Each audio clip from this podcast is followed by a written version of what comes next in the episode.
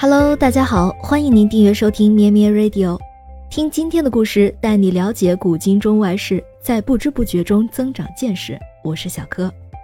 今天是九月十六日，联合国大会于一九九五年决定每年的九月十六日为国际保护臭氧层日。一九九五年九月十六日，也就成为了第一个国际保护臭氧层日。臭氧层问题是被国际社会公认为与酸雨、温室效应并列的全球性环境问题之一。今天我们就来讲讲臭氧层的故事。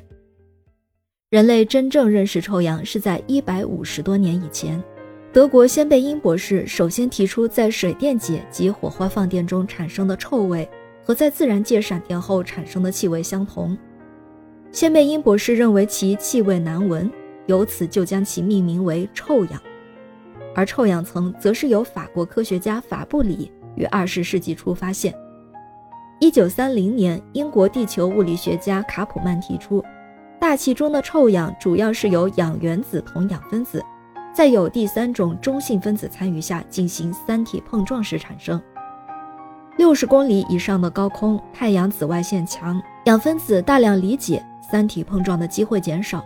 臭氧的含量呢就极少，而五公里以下的低空，紫外线大大减弱，氧原子又很少，所以也难以形成臭氧。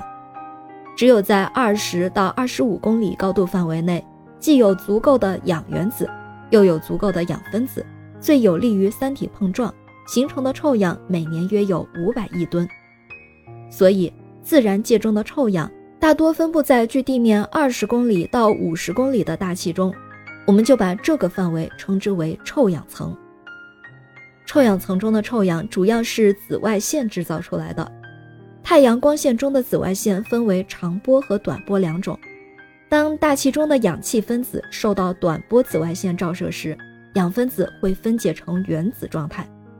氧原子的不稳定性极强，极易与其他物质发生反应，比如和氢反应生成水，与碳。反应生成二氧化碳，同样的，与氧分子反应时就形成了臭氧。臭氧形成后，由于比重大于氧气，会逐渐的向臭氧层的底层降落。在降落的过程中，又随着温度的上升，臭氧的不稳定性越趋明显。再次受到长波紫外线的照射，再度还原为氧。臭氧层就是保持了这种氧气与臭氧相互转换的动态平衡。大气中的臭氧层主要有三个作用，第一个是保护作用，臭氧层能够吸收太阳光中的波长三百零六点三纳米以下的紫外线，主要是一部分的 UVB 和全部的 UVC，保护地球上的人类和动植物免遭短波紫外线的伤害。只有长波紫外线 UVA 和少量的中波紫外线 UVB 能够辐射到地面。长波紫外线对生物细胞的伤害要比中波紫外线轻微得多，所以臭氧层就犹如一把保护伞，保护着地球上的生物得以生存繁衍。第二个作用是加热，臭氧吸收太阳光中的紫外线，并将它转换为热能加热大气。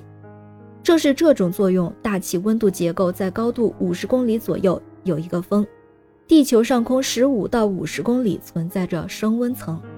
正是由于存在着臭氧，才有平流层的存在，而地球以外的星球因为不存在臭氧和氧气，所以也就不存在平流层。大气的温度结构对于大气的循环具有重要的影响，这一现象的起因也是来自臭氧的高度分布。第三个作用就是温室气体的作用，在对流层上部和平流层底部，即在气温很低的这一高度。臭氧的作用同样非常重要。如果这一高度的臭氧减少，则会产生使地面气温下降的动力。因此，臭氧的高度分布及变化也是极其重要的。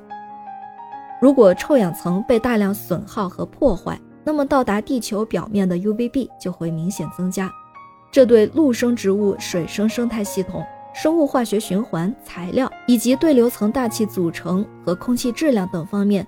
都有很大的影响，也会影响人类的皮肤、眼睛和免疫系统。虽然太阳活动、大气运动都会影响臭氧的浓度和分布，但是人类活动导致的化学反应物的引入，则对消耗臭氧层物质的生产、消费和排放方面有更大的影响。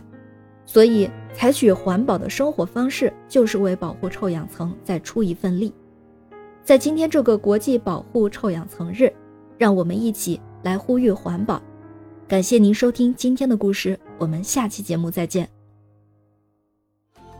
咩咩 Radio 陪伴每一个今天。